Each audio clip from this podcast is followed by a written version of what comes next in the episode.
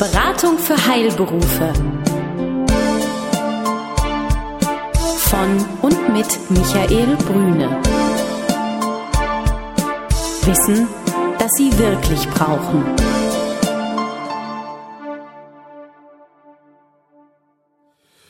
Guten Tag, meine Damen und Herren. Hier ist wieder der 14-tägige Newsletter der Beratung für Heilberufe. Mein Name ist Michael Brüne und ich freue mich sehr, heute in Potsdam sein zu dürfen bei Herrn Feilsticker. Frank Feilsticker, vielleicht sagen Sie noch mal ganz kurz etwas zu sich selber, Herr Feilsticker. Sie sind Steuerberater und los geht's. Ja, guten Morgen, lieber Herr Brüne. Mein Name ist Frank Feilsticker. Ich bin Steuerberater und hier in Potsdam seit 1998 tätig. Mein Bruder hat vor 25 Jahren die Konzept Steuerberatungsgesellschaft gegründet, für die ich auch tätig bin und wir sind fokussiert auf den Beruf der Heilberufe und haben hier einen ganz deutlichen Schwerpunkt mit zwei Standorten, einen im Europacenter in Berlin und hier mitten in der schönen Stadt Potsdam. Auch nahezu fast im Herzen der Stadt Potsdam. Einer Ihrer Schwerpunkte in der Beratung, Herr Fallsticker, sind die Zahnärzte. Und darauf wollen wir uns heute im Wesentlichen konzentrieren. Entwicklung von Zahnarztpraxen, einmal was Gemeinschaften anbelangt, was aber auch Mitarbeiterbindung anbelangt und auch wirtschaftliche Fragestellungen. Aber ich starte vielleicht mal mit dem Gedanken, die viel propagierte Kooperation, sei es die Berufsausübungsgemeinschaft oder welche Form auch immer gewählt wird, ist das ein Trend aus Ihrer Sicht, der weiterhin anhält? Herr Brüner, es ist aus meiner Sicht so, dass die Kooperation sowohl bei den Humanmedizinern als auch bei den Zahnärzten grundsätzlich ein Trend ist. Keine Frage, man kann das an den Niederlassungszahlen relativ deutlich sehen. Bei den Zahnärzten zum Beispiel ist es bundesweit so, dass Anfang der 90er Jahre der Anteil der Gemeinschaftspraxen an den Praxen insgesamt bei etwa 7,5 Prozent lag, also sehr, sehr wenig Anteil hatte.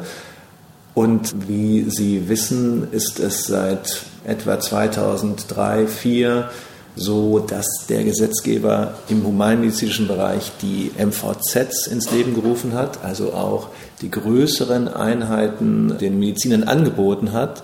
Und wir hatten Mitte der 2000er Jahre einen ganz klaren Trend zu den Gemeinschaftspraxen. Und es ist tatsächlich so, dass seit fünf, sechs Jahren dieser Trend gestoppt ist. Das heißt, wir haben ungefähr seit fünf, sechs Jahren einen Anteil bei den Gemeinschaftspraxen bei den Zahnärzten von etwa 18, 19 Prozent bundesweit. Diese Zahlen ändern sich seit fünf, sechs Jahren tatsächlich nicht mehr.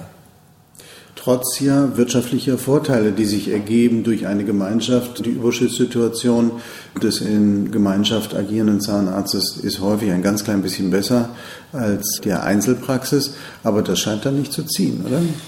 Ja, Herr Brünner, es ist so, die Zahnärzte sind Freiberufler und der freie Beruf schätzt es, frei zu sein, wie das Wort schon sagt. Wir haben tatsächlich in unseren Beratungsgesprächen häufig das Thema, ich bin in einer Gemeinschaftspraxis, ich habe hier Probleme mit meinen Partnern, wie komme ich da wieder raus? Es gibt Stress.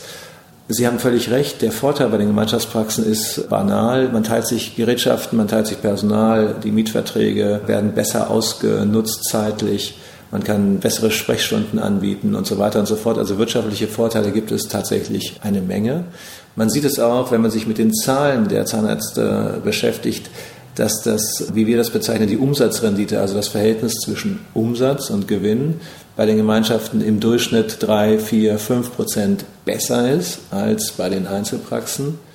Dennoch ist es eben so, dass ja, es eine Menge Fälle gibt, wo von mir aus auch die Praxen zusammengehen und dann feststellen, dass man sich wegen Kleinigkeiten aneinander reibt. Und häufig ist es leider auch so, dass die Praxen dann auch wieder auseinandergehen. Ich habe gerade jetzt einen Fall, wo das passiert ist, wo zwei sehr erfolgreiche Kollegen auseinandergehen, weil sie sich einfach schlicht und ergreifend nicht mehr verstehen. Da kann man noch so viel Anreize schaffen. Wenn es menschelt, dann bleibt der wirtschaftliche Erfolg einmal natürlich auf der Strecke und wird vielleicht auch dann nochmal anders priorisiert, weil es geht dann auch um Wohlgefühl beim Arbeiten und das ist beim Freiberufler höchstwahrscheinlich stärker als jetzt der reine finanzielle Aspekt.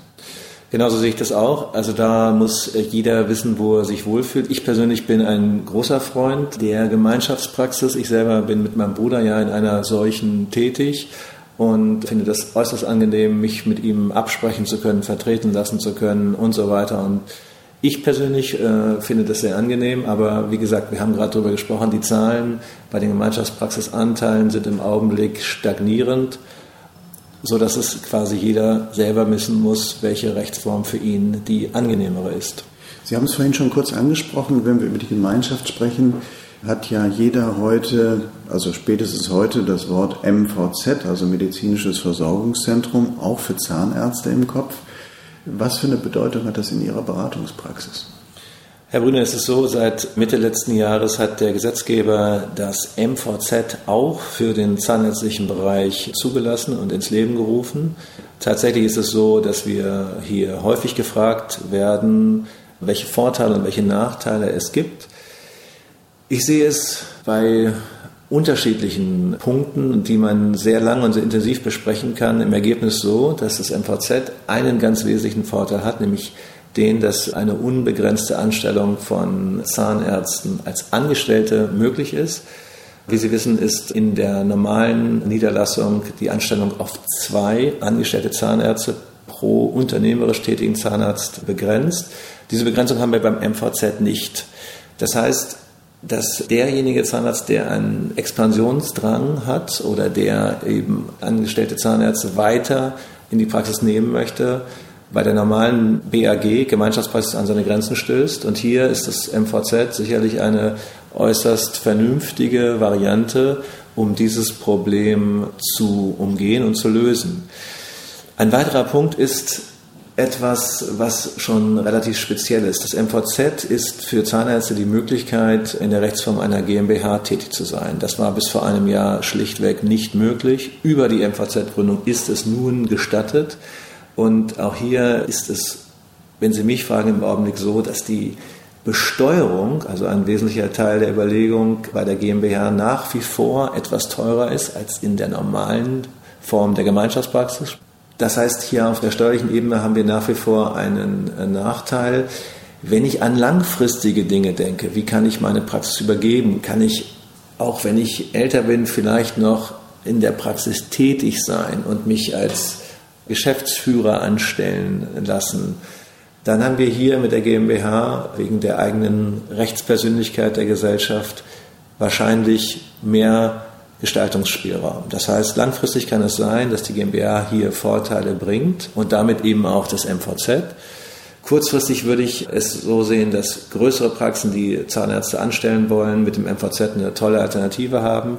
Für die allermeisten niedergelassenen Zahnärzte dürfte das MVZ aus meiner Sicht nicht zum Tragen kommen. Zumal wir ja sicherlich auch einen bestimmten Typus von Zahnärzten ansprechen. Nicht jeder hat den Expansionsgedanken und nicht jeder ist von seiner Persönlichkeit so strukturiert, dass er sagt, ich möchte am liebsten äh, zehn angestellte Zahnärzte haben und die jetzt führen, motivieren und kontrollieren und mich mehr mit Zahlen beschäftigen und der Steuerung einer Praxis, sodass wir also da auch einen ganz speziellen Typus ansprechen, der nicht ganz häufig auch in der Professionalität zu finden ist.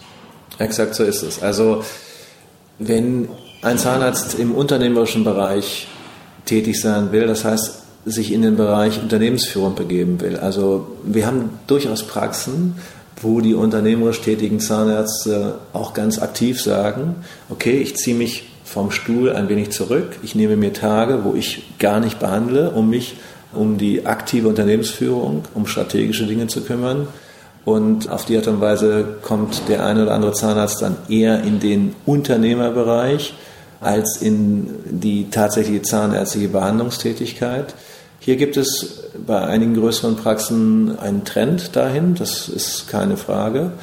Und wenn ich mir überlege, dass ich zwei, drei Zahnärzte anstelle, die ich auch verantworte, die ich versorgen muss mit Personal, mit Praxisbedarf, mit Patienten, dann ist das auch eine Aufgabe, die einen voll fordert. Und insofern ist die teilweise Rücknahme von der reinen Behandlungstätigkeit wahrscheinlich gar nicht umgänglich. Insofern.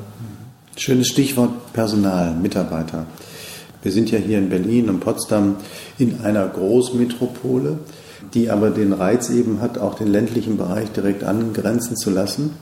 Wie sehen Sie die Suche von Zahnarztpraxen oder auch von Arztpraxen nach qualifizierten Mitarbeitern? Ist das in der Metropole leichter als auf dem Land?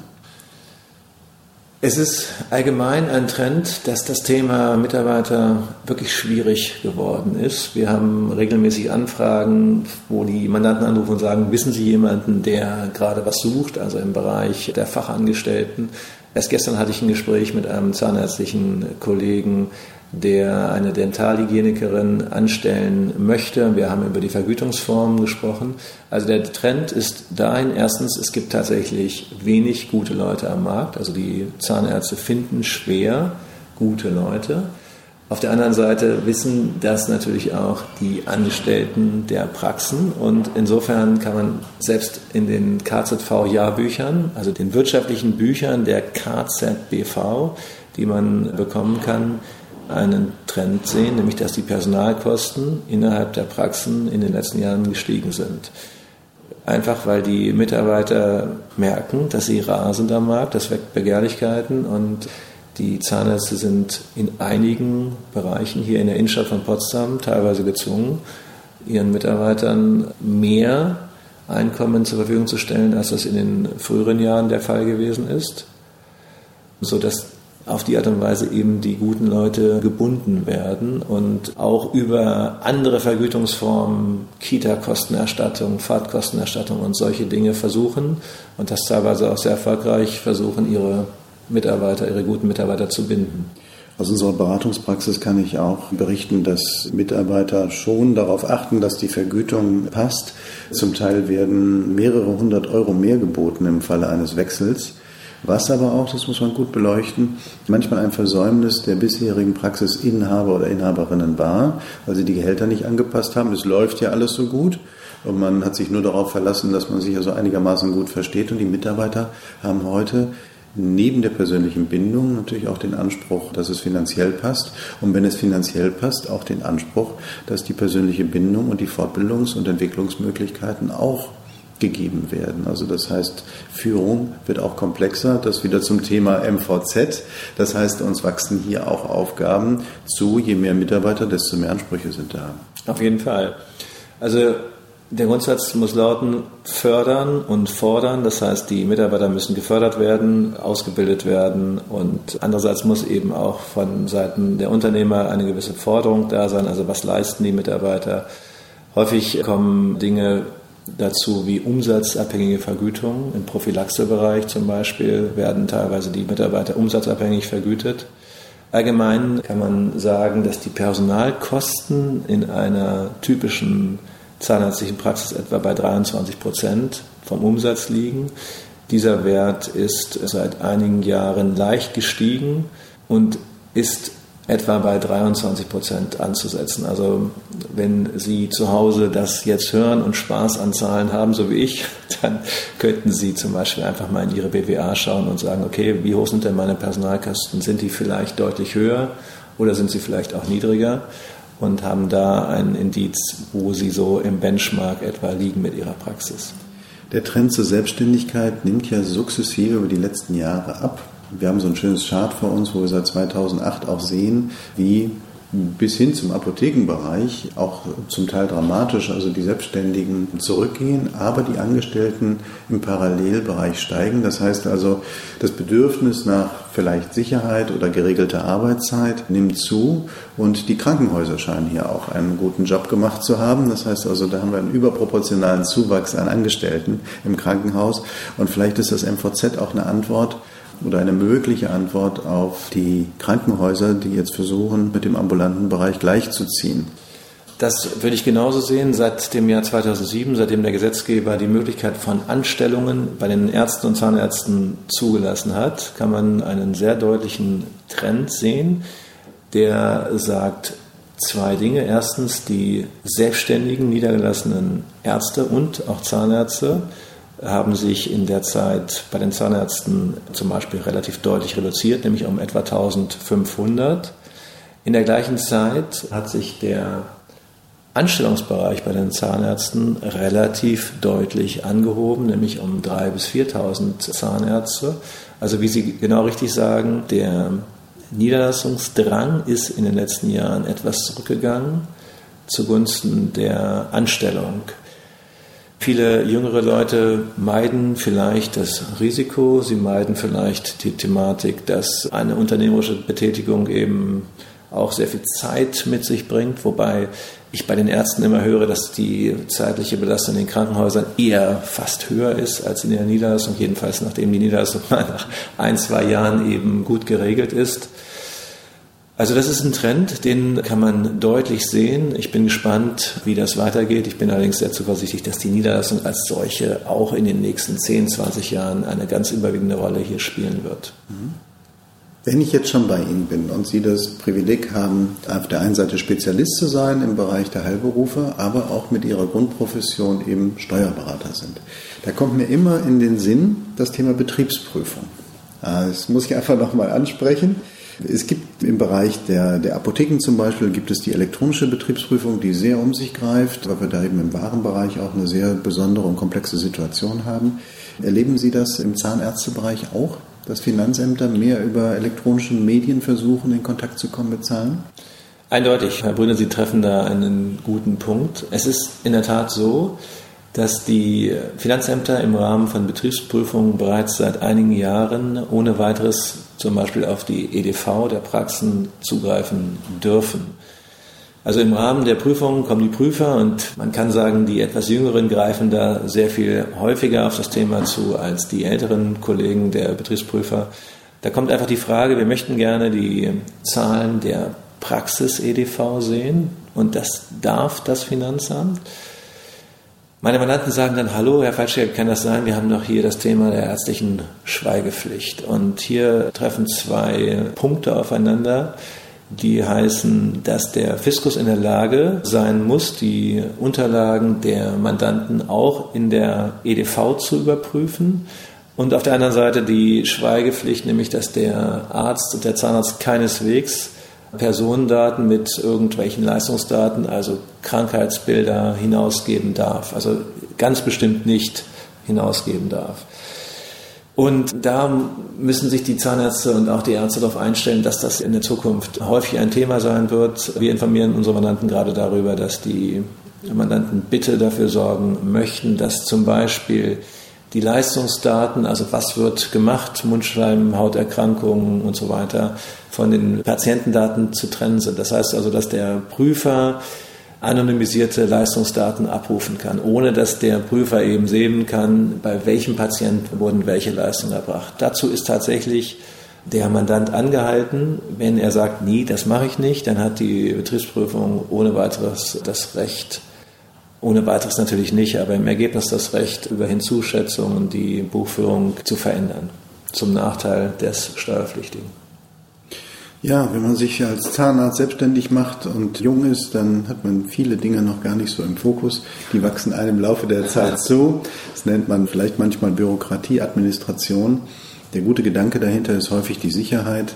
Das Belastende ist der Zeitaufwand und vielleicht auch Risiken, die sich daraus ergeben, rechtliche Risiken, die betrachtet werden müssen. Aber gut, das können wir heute nur ansprechen. Ganz herzlichen Dank für diesen Flug über die aktuelle Situation von Zahnärzten, Zahnärztinnen, den Trend zur Anstellung und den momentan stockenden Trend zur Gemeinschaft, aber mit dem Blick auch zum medizinischen Versorgungszentrum. Herr Falsticker, ganz herzlichen Dank für unser Gespräch. Hat mir Spaß gemacht. Vielen Dank, Herr Brüne. Besuchen Sie uns im Web. Mehr Informationen finden Sie unter www.beratung-heilberufe.de